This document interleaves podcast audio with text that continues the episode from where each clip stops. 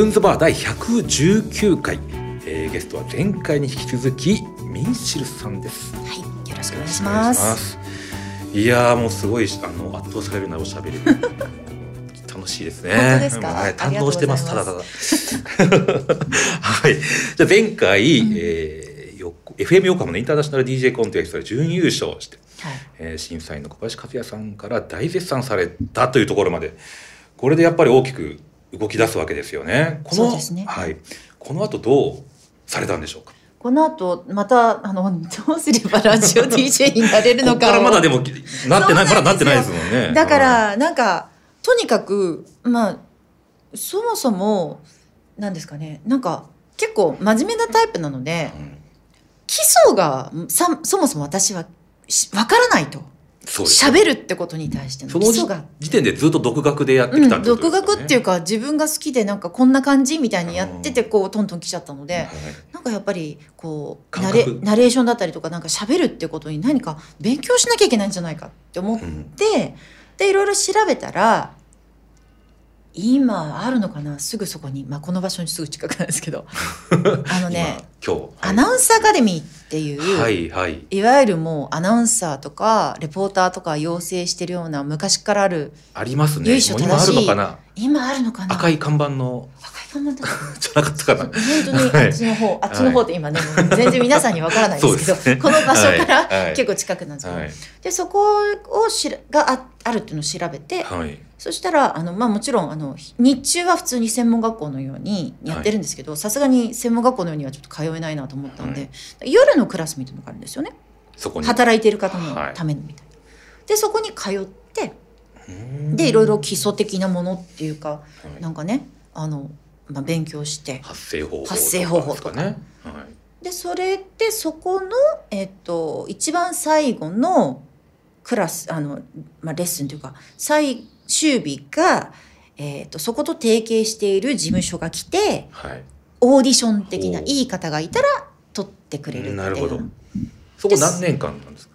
それはでも本当に少しですよ。半年半年とかそんなもんだった気がするんだけど。うんうん。でそこにはい。いたのがサンデーっていう、まあ、一番最初に私が入った会社なんですけどのうん。そこがまあラジオをメインに今はだいぶ変わったと思いますけどその時はもう本当にラジオをメインにしたあの事務所だったんですでそこに行くことになった行くことになって合格して。手を蓋を上げるみたいなやつですね。そんな感じですよね。はい、でそこで入ってやっとあのラジオの仕事のもう本当にもう本当にもう初歩初歩までいかないぐらいのもうちょっとこうなんか触ってるぐらいのところまでいけたっていう感じですかね。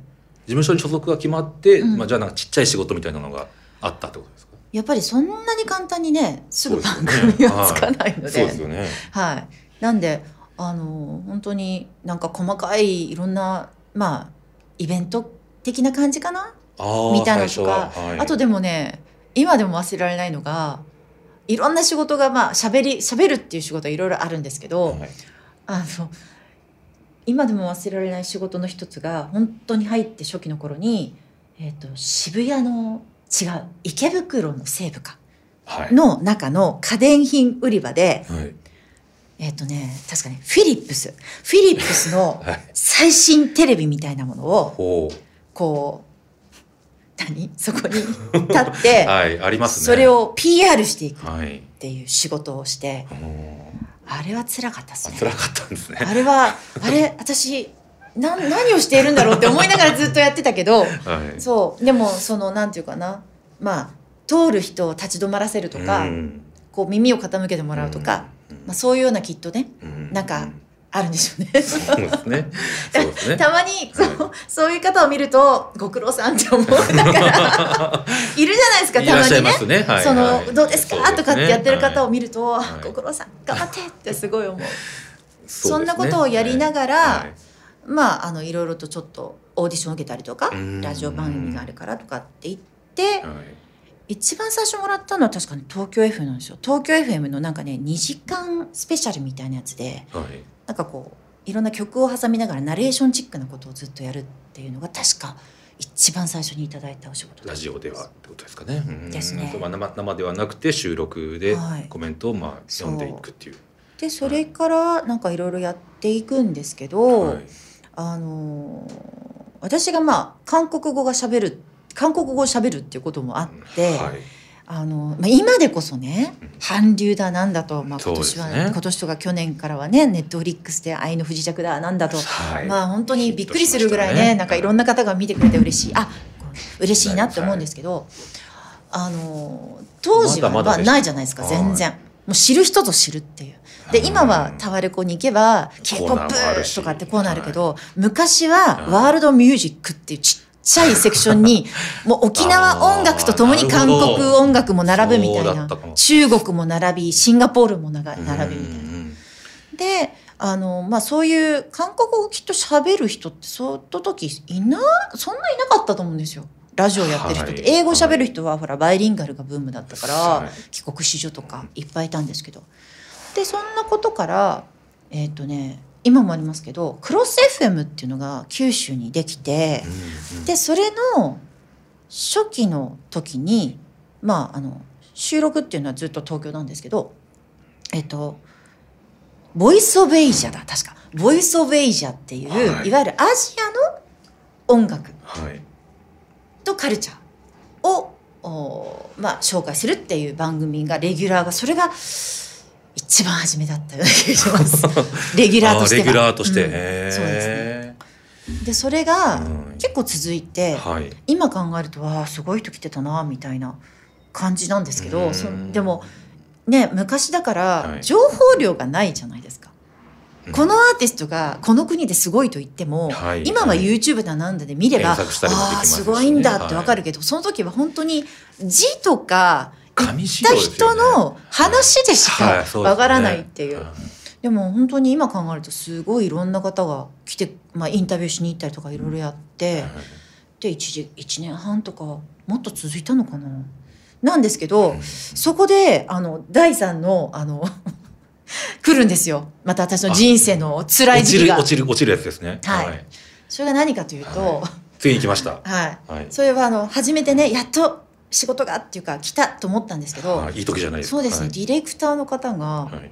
なんかすんごいダメ出しをするんですけど、まあ、そりゃそうですよ。初めてやってねレギュラーだからそりゃそうですよ、はい。もう受けますよ、まそうですよ。私もまだですからもう言ってくださいなんだけどなんかそれがどんどんどんどんなんかね あの君性格が暗いよねとかってことになってきて 私そんなことを一言も言われたことがなかったんです。今までの人生で。人生で。はそれでどこが私のどこが暗いんだろうみたいな。はい。であの内容の前に必ず、えっと、オープニングに1分半ぐらいはい。フリートークをさせられるんですよ。はいはい。で、まあ、自分の最近こうでしたああでしたっていう、まあ、だラジオ聞けば皆さんそうだと思う。はい。ありますよありね。ますね。はい。でそれをねやるんだけど、はい。いいじゃないですかそれ。やれるなんてそう。はい。これでいろんなことを考えてこんな風に言ってはい。もういろいろ練習とかもしていくんですよ。はい。よし行くんだけど そうするとよし今回は大丈夫だろうって思うと トークバックでもう一回って言うんですよ。かわい乾いた声で。何が何が悪いんですかっていう。はい。でもそんなのがあってはもうあまりにも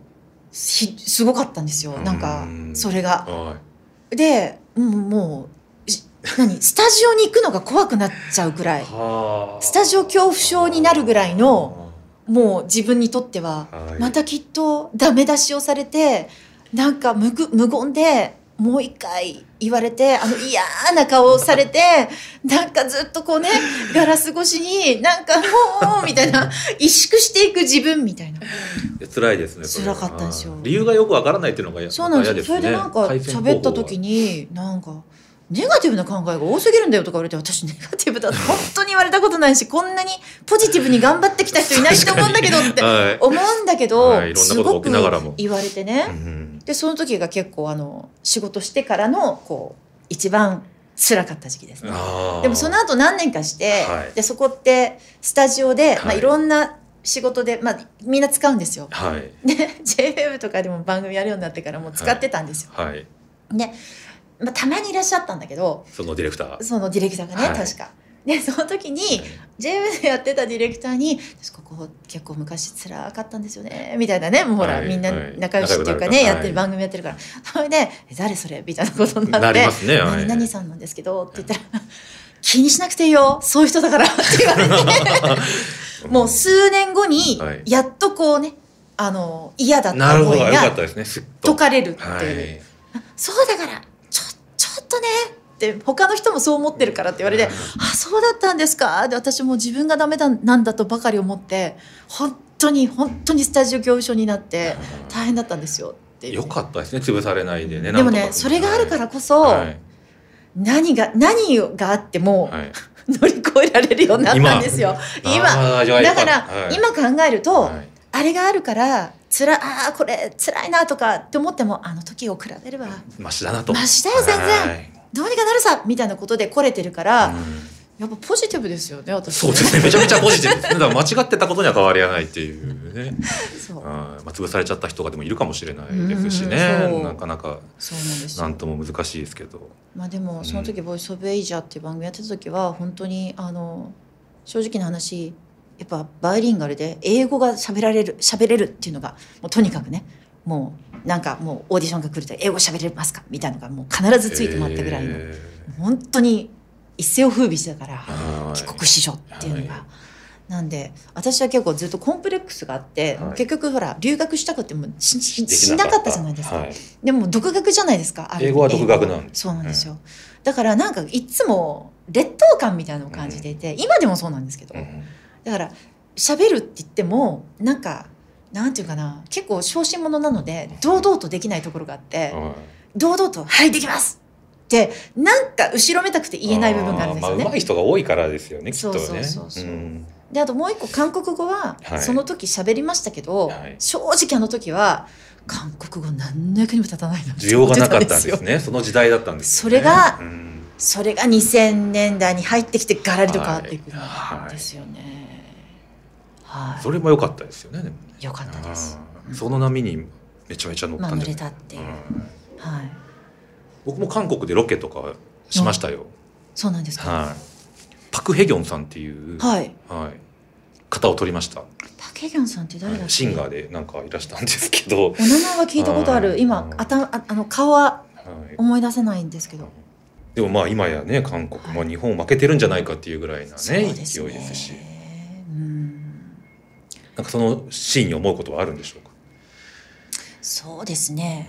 まあなんだろうやっぱり今今は、まあ、昔はそこまでじゃなかったですけどあでも昔からそうかな最新のものを取り入れるのは本当に早かったですね韓国は。うんで例えば90年代とかでもやっぱり今聞いてもあーすごい先取りしてたんだねっていうのに気づくっていうか。んそういうその時はあんまり分からなかったけど今聞くとああやっぱりなんかこうね違うっていうか韓国はやっぱりそういうのに敏感でうん流行りものに敏感なんですよ。音楽もだからそうで今のだから今の k p o p なんて洋楽と混じってたって全然 k p o うん p これは k p o p だこれは洋楽だなんて分かんないぐらいスムーズに聴けちゃうじゃないですか。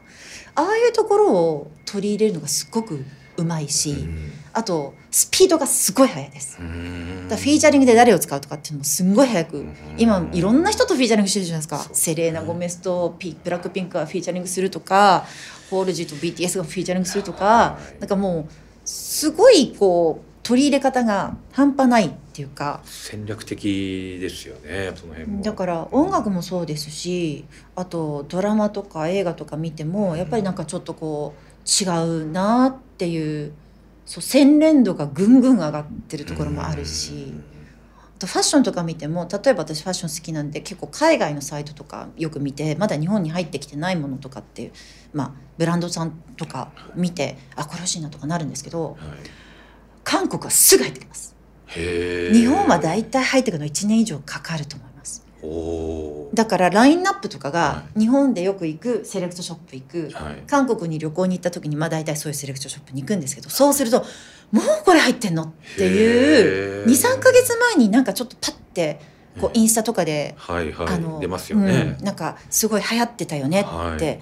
ね徐々にって感じのものがもう商品として韓国はあるってこと。なはるほど。そんだけまあほと購買層も意識が高くて買うっていうことそなうんでしょうかね。でそういうのがやっぱ好き。誰が着てるのが好きってういうところもあるんでしょうね。なんか国民性っていうか。ん。うん。そうそうそう。パッてそっちに行けるっていういけるっていうところの柔軟さや切り替えも早い、うん。早い気がしますね。うん。うん。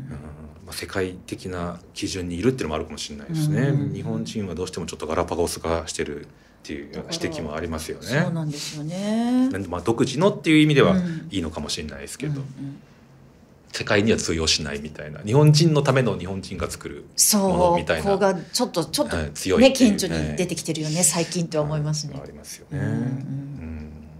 うん。はい、はい。ではではもうだいぶご活躍されてるところまで聞いてきましたけどでもそのそうですね。その後、はい。えー E ステーションとかに行くにはまだちょっと時間がかかるんですかね。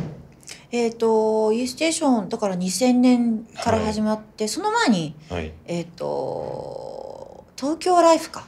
東京ライフを1年ぐらいやらせていただいたのかな、90年のだから一番最後に。でそれで2000年で新しいの作りますっていうのになって E ステーションに入ったんですけどその時ちょうどだから2002年ワールドカップがあったじゃないですか。はい、だから今考えるとめっちゃ早かったんですけど、はい。それに向けてその番組の中ではい。えっ、とね確かパリイルさんだったかな？813 81.3を韓国語で読んでパリイルさんっていう確かコーナー名だったと思うんですけど、はい。えっ、とその時にそれでもあの韓国のえっ、と今もうないんですけど雑誌があってその編集長さんがいつも来てで15分とか韓国の音楽最新音楽とかいろんな情報をもらうっていう。でそれが2002年のワールドカップに向けてお早くもやってたんですよ。私たちの番組ってそう。で2002年ワールドカップ来てたんですけどじゃあそれでガーってなるかっていうとそうはいかなかったんですよね。あうん。でその後に来たのが冬のだあーやっぱそこですよね。うん。なるほでもだから2000年から結構 E ステーションはなんか私がい。いることではい。なんかこうコーナーができたとかほど。はいはい。なんか少しその前だとそんなに韓国語って使わないよねっていうかなんかちょっと宝の持ち腐れだねみたいに自分で思ってたのがはい。E ステーションとかそういうコーナーがあったりとかっていうところから徐々にこう変わってきたっていうか個性としてもうん個性として。使えるようになってきたなっていう。